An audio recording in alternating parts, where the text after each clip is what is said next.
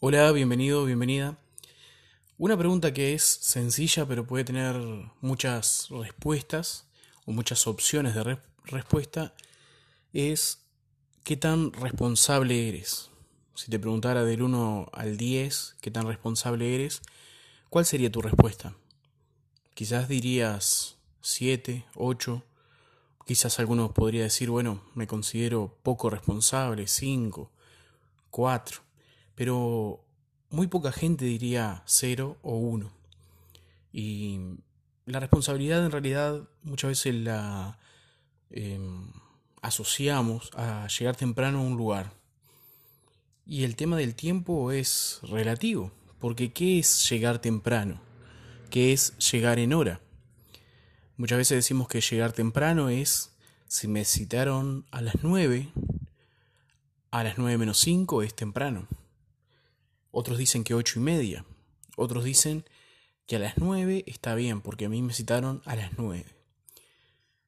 Pero ser responsable comienza mucho antes que eso. Si a mí me citaron a las nueve de la mañana un lunes, la responsabilidad comienza el domingo. ¿Por qué digo esto? Porque si mañana me citaron a las nueve de la mañana, repito, por ejemplo, una entrevista de trabajo, el domingo yo debo buscar qué ropa voy a ponerme, qué voy a decir, debo pensar cómo me voy a enfrentar a una entrevista de trabajo que suelen ser situaciones algo incómodas. Tengo que entender que tengo que ser claro a la hora de hablar, que tengo que ser sincero. Debo comprender que me necesito prepararme para esa entrevista. Y más cuando a veces uno lleva tiempo sin trabajar y dependiendo de esta entrevista uno puede comenzar a trabajar en esa empresa o no. Pensar o preocuparse en demasía si hay alguien mejor que yo o alguien que va a quedar seguramente con el puesto porque tiene más estudios, porque tiene... no es saludable. Pero prepararse sí lo es. Vamos a separar entonces aquí la preocupación excesiva y el ser responsable. Hay una línea muy fina, la cual muchas veces se borra, muchas veces cruzamos, y que nos genera ansiedad, nos genera estrés. Y es justamente eso, la preocupación que nos lleva a no poder dormir, la preocupación que va más allá de los nervios, más allá de la ansiedad de qué va a ocurrir mañana. La, la preocupación que nos da datos negativos, que nos hace ver lo negativo de la vida, esa preocupación es la que a veces nos puede generar incluso hasta una enfermedad. Pero yo estoy hablando aquí, estamos charlando y estamos conversando aquí acerca de ser responsables, acerca de decir, voy a empezar a tomar decisiones respecto a ciertas cosas que me hagan bien para mí, decisiones saludables. Y no hablo de comer todos los días verduras o todos los días salir a hacer ejercicio, porque ahí enseguida salta la, gran pared, eh, la gran complicación de decir es que no puedo, es que no tengo tiempo, es que no. Esas son decisiones saludables, comer verduras, salir a hacer ejercicio. Pero también algo saludable es elegir con quién hablas, elegir tus amistades, elegir qué contar y qué no contar. Algo saludable para una pareja, por ejemplo, es mantener ciertas cosas dentro del eh, núcleo familiar. Si tú sales por ahí y cuentas absolutamente todo lo de tu pareja, ya sea en broma, sea en chistes, siendo poniendo ejemplos, eso no le hace bien a la pareja. No estás guardando nada para la intimidad de la casa, del hogar de la pareja. Cuando tú hablas y hablas acerca de tus hijos y cuentas todo, y a veces ellos están delante de ti, saben que no podrán contarte un secreto. Y eso lleva a una desconfianza y a, una falta de sinceridad para contigo. Porque como tú cuentas todo, tú dices todo, y no estás siendo responsable con la información que se te está dando. Si tu hijo, tu hija, tuvo un mal día en la escuela, en el colegio, en el liceo, primero sería bueno no agredir, porque no sabemos realmente qué ocurrió. Él está contando una parte de los hechos, quizás ocurrió algo más grave y no tiene total eh, confianza para decírtelo. Y aunque tú creas que eres el padre, que eres la madre y que por ese hecho eh, puedes tener acceso a toda la información que él vive y que él piensa y él transcurre durante el día, que ella experimentó durante el día.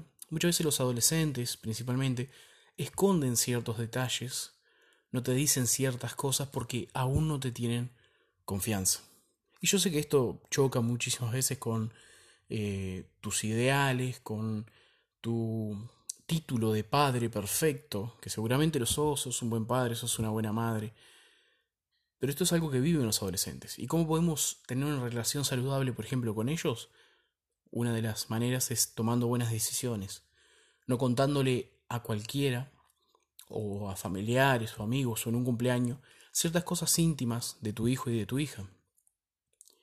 Para que el día de mañana, cuando ellos quizás, y esperemos que no, pero lamentablemente sabemos que está a la vuelta a la esquina las diferentes situaciones eh, feas e incómodas que ellos pueden vivir, el día que ellos tengan que salir de una situación, sería bueno que te la preguntaran a ti, que te dijeran, papá, mamá, me está pasando esto, hay un profesor que me está molestando, hay un alumno de otra clase que me persigue o que está propasándose en cuanto a los límites físicos. ¿Qué puedo hacer en este caso? ¿Realmente me siento avergonzado? ¿Me siento avergonzada?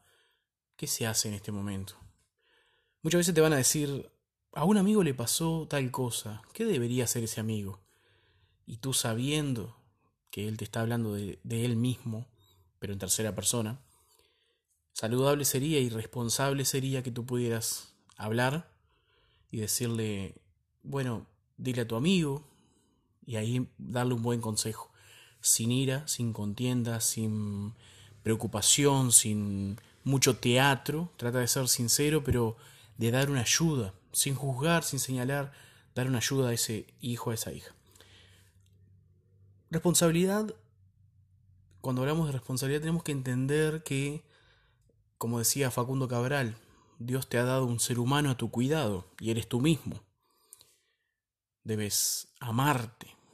Y es así. Y amarte, ¿qué significa amarte a ti mismo? Tener amor propio. Significa ser responsable en cuanto a las decisiones de cosas que entran a tu cuerpo, como diferentes alimentos, que sabes que te hacen mal. No podés seguir eh, luchando contra la mentira de que no pasa nada. Si eso te hace mal, ¿por qué lo comes en exceso? ¿Por qué lo tomas en exceso? si sabes que te hace mal. No es que me da mucha vergüenza y para salir de esto tendría que buscar ayuda. Y bueno, y hacelo. Es responsable que busques ayuda.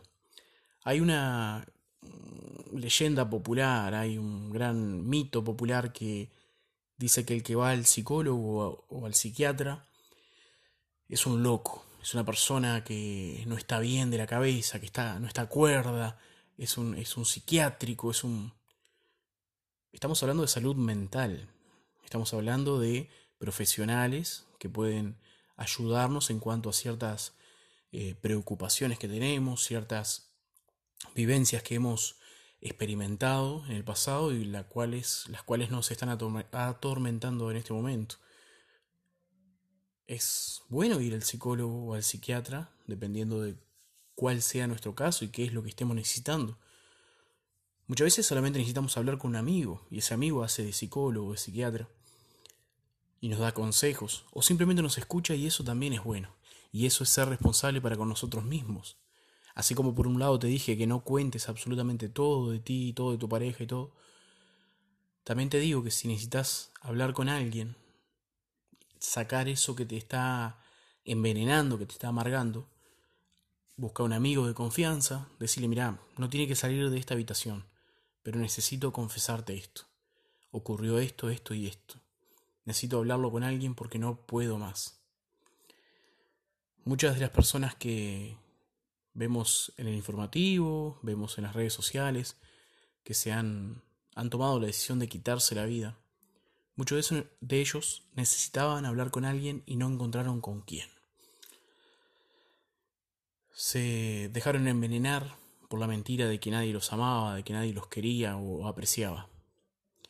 Hace poco tiempo un jugador de fútbol perteneciente al equipo de Nacional, se quitó la vida, Morro García.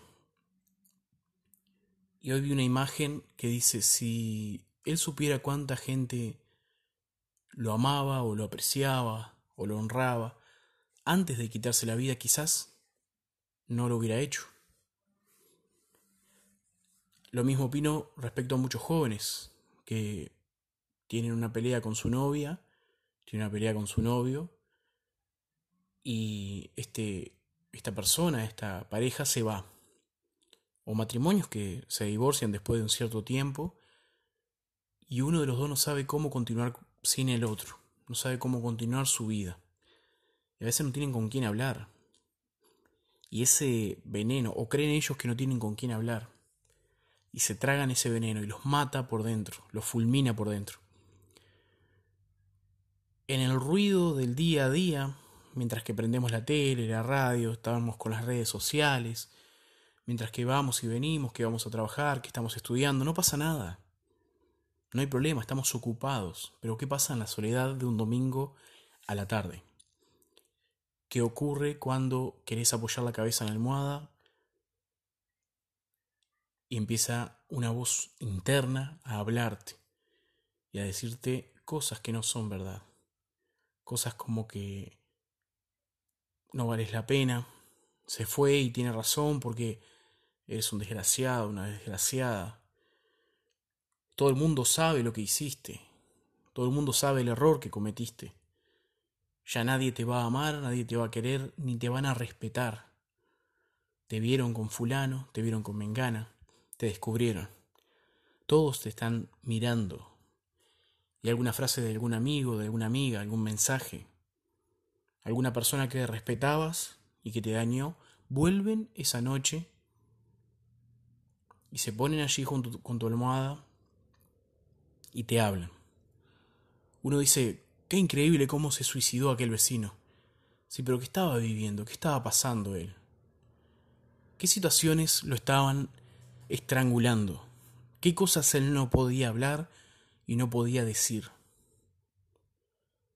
Seamos responsables con nosotros mismos, busquemos ayuda y seamos responsables también con los demás.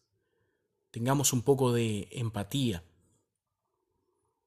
Hoy en día hay una pandemia visible, pero también hay una invisible, que tiene que ver con el suicidio, con la depresión. Una pandemia silenciosa, donde la ansiedad se ha puesto de moda.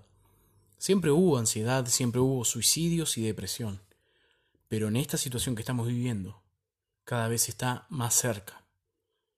Seamos responsables.